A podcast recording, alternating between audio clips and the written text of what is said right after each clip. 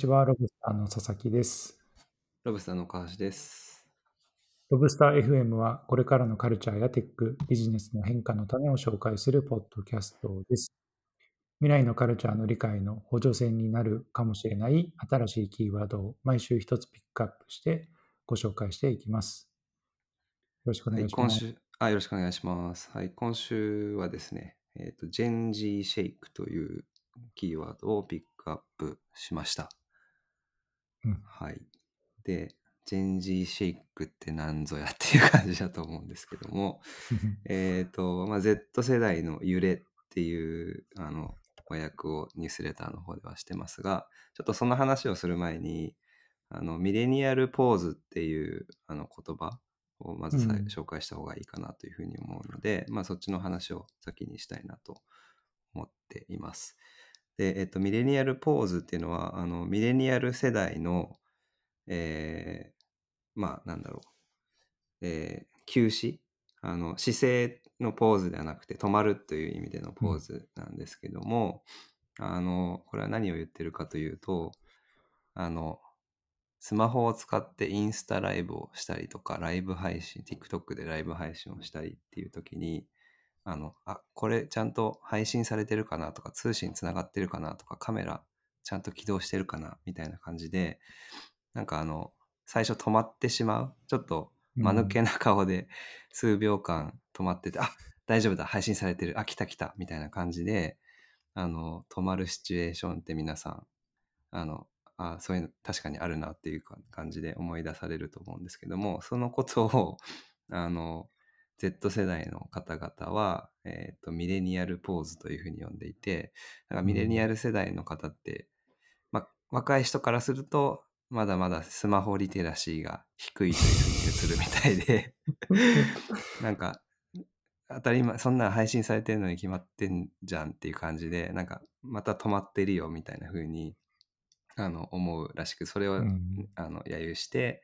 ミレニアル世代がなんかまた止まってるよみたいな感じでミレニアルポーズという風に名付けて、まあ、その言葉が結構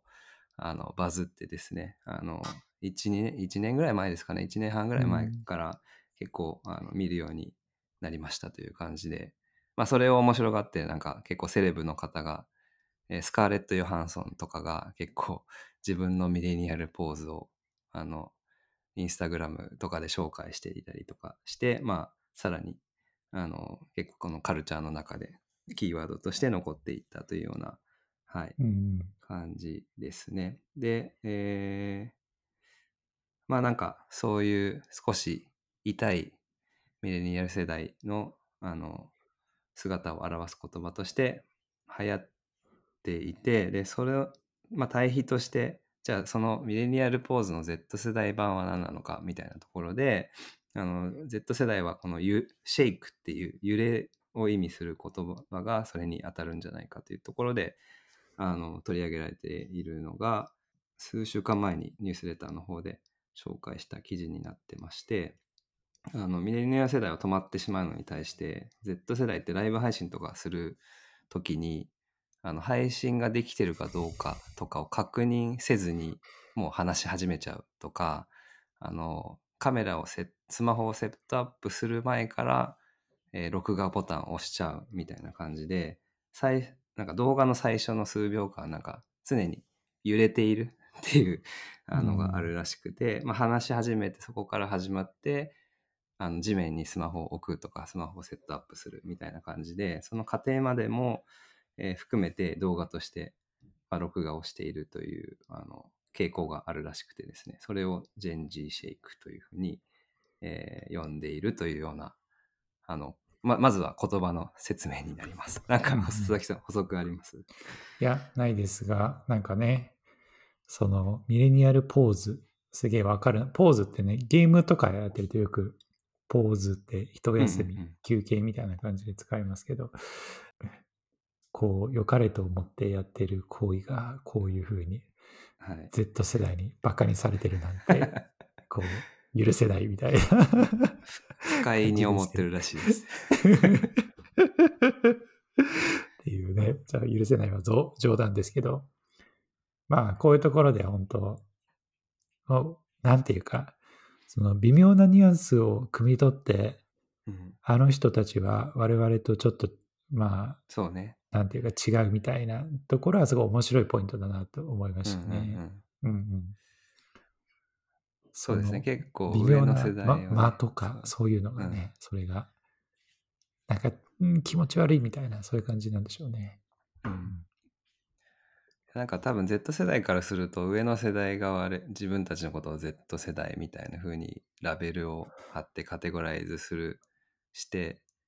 まあなんかマーケティングとかビジネスでもそういうような話をされてなんかすごいうん枠にはめられたような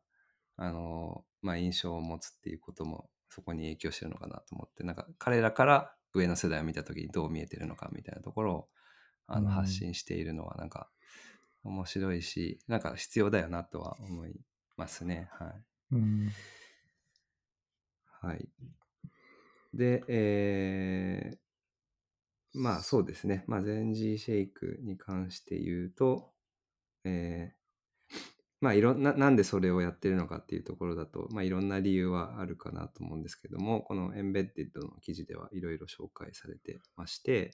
まあ単に、あの、セットアップする前から動画を録画することで、えーっと、まあその動その視聴者に対して、まあ、例えば食べ物とかフードの動画を撮るときに、まあ、その食に対する、まあ、リアル感とかあとその食が美味しいんだよっていうのを伝えるためにそういうリアルな、えーとまあ、揺れを表現していたりとか、えーしますと。で結構このジェンジーシェイクっていうのは、はいミレニアル世代のこのポーズミレミレニアルポーズがあの意図的ではないのに対して結構あの Z 世代の揺れっていうのはパフォーマンスだったりとかあとはこの世代間での全く異なるインターネットの関係を意味しているんじゃないかみたいなことを書かれている記事がとても面白かったですね。で、なんていうんですかね、そのミレニアル世代にとってこのオンラインでの配信とか SNS で配信するっていうのは結構自分の生活の美しい部分とか人に見せたい部分をわざわざ切り取ってちゃんと編集して、えー、綺麗にして出すっていう意識があるのに対して結構 Z 世代はもう24時間365日配信されてしまうのが前提みたいな感じで,うん。でそこから、まあ、それをまあいい意味でも悪い意味でも受け入れてしまっているっていうのがこの揺れにつながっているんじゃないかみたいなこともあの書かれて、えーいるんですけどもでもそこをなんか完璧な形で配信しないで、まあ、揺れ、うん。うんそういう無防備な状態も、えー配信することによってなんかこの全てがコンテンツ化してしまう、えー社会の状態とかあのそういう可能性に対して、まあ、犯行の行為という感じでこれをやってるんじゃないかというような考察もあってですね。なんか結構この辺のあの世代間によるインターネットとの関わり方の違いとか意識の違いみたいなところに、うん。がこういう細かいあのなんていうんですか行動の差に現れているんじゃないかみたいな考察はすごい面白かったなと思いますね。はい、うん。ミレニアル世代は比較的、まあ、動画撮るってなるとき決めますよね。決め、決めの感じで。まあ、なぜポーズするかというと、なんていうか、姿勢を正し、襟を正しみたいな、そうそうそう。まあ、そういう、なんていうか、パフォームしている感じうん。だけど、Z 世代からすると、もう生活と地続きなので、なぜそこで人を呼吸を置く必要があるんだ、みたいな。そういう違いなんでしょうね。はいうん。そうですね。で、まあ、あの、なので、まあ、こういうところに、まあ、まあ、ミレニアムポーズはもともと Z 世代が上の世代を、なんかちょっと痛くてダサくないみたいな感じで、に思ったところから、まあ、発生した言葉ですけども、まあ、こういう違いって別になんか、どっちの世代がいい悪いとかではなくてですね、うん。結構この今のこのデジタル時代を生きる上での人々の行動とか価値観とかあとはなんかどんなことが世の中で起きてるのかみたいなカルチャーを知るためになんか手がかりになるようななんかデジタル人類学的な目印なんじゃないかみたいなのをこの、えーエンベッデッドのリンジーさんは言っていましてですねそれもとても、興味深かったし結構こういう細かい行動の違いみたいなところから、まあ、その背景にある、えー世代の価値観とか時代感みたいなところが分かるのも、あのデジタル特有の話だなというふうに思いますね。はい。そうですね。あの、ミレニアルポーズを紹介した記事にはですね、あの、まあ、ミレニアル世代の中には、あの、まあ、どうやって Z 世代のスタイルに適応しようかという、えーことを考えるあまり、まあ、すごいこれ悪意を感じるんですけど、Z 世代のコスプレに走る人もいるみたいなあことを書いてたりとかするんですけども、あはい。まあ、おそらくミレニアルポーズが世代の表れとして感じさせてしまう。まあ、ぜまあ、一方でジェンジーシェイクみたいなのがあって、まあ、ジェンジーの映像はシェイクしてるみたいななってますけど、おそらくミレニアル世代が Z 世代のカルチャーを真似したりとか適応したりとかすると、なんかその姿勢そのものも、もしアジャストできたとしても、なんかバカにされてしまいそうな感じはありますけどね。だから難しいですよね。うん。まあ、だから、まあ、どうしたらいいんだろうかな。こう、バカにされようが、自分のスタイルを貫くみたいのがうん一番良いのかもしれないですね。そうですね。まあ、うん。うん、多分同じサービスを使ったとしても全く使い方が異なるとかそうですよね真似しようとしてもやっぱりそいや、わかるな。自分が育っうんたうん環境とかこれまでの、ねインターネットとの付き合い方みたいなのがそこににじみ出ちゃうみたいなうのはんありそうだなと。そうですね。まあ、考えてみるとね、例えば自分より20個ぐらい上の方が自分の世代の中に混じってきて、あなたの世代これが流行ってるんでしょみたいな感じで、うん同じ行動をされると、ちょっと違うなっていうふうに思っちゃいますよね。思っちゃう。はい。そうですね。まあなので我々も Z 世代の話題はよく取り上げるんですけれどうも、ん、まあ分かったつもりにならないことが重 要そうっすねなのかなと思いでもます。岡井さんがさっき言ってたデジタル人類学面白いですね。うんうんうん。うん。絶対ありますよね。あの、この前もちょっと話した、うん、こう、歪んだ自分取るみたいのも、ある種のデジタル人類学の一つかもしれないし、そうだと思いますね。うん。うん、ちょっとまだ法則として見出せてなかったりとか、言葉としてフューチャーされてなくても、うんまあ、つぶさに見るとこういう特徴が現れているよなとかはうん、発見できそうな気がしてきましたね。そうですね。なんか、まあ、このデジタル人類学っていう学問があるのかちょっとわからないんですけど、うん結構この知見とかで新しいサービスを開発するときにもすごい役立つんじゃないかなというふうに素直に思いましたし、あと、うんうん。えーボリューム、ニュースレターのボリューム200で紹介した、あの、セラピースピークと恋愛っていう記事があって、あの、まあ、カウンセリングとかセラピーで使うような専門用語が、あの恋愛の文脈でもあのよく使われるようになったというような記事で、結構その記事で紹介されてたのが心理学者だけれども恋愛とデジタルカルチャーの関係についてあの研究している方とかなんかそういう方も紹介されててそれまさになんかデジタル人類学なんじゃないかなと、うん、なるほうんど。話しながら思いましたし、うん。なんかね、あの、この、これが流行ってますとか、これが売れてますっていう以上に、うん。なんかその背景にある、なんか人々のうん。動機とか、意識の変化みたいなところは、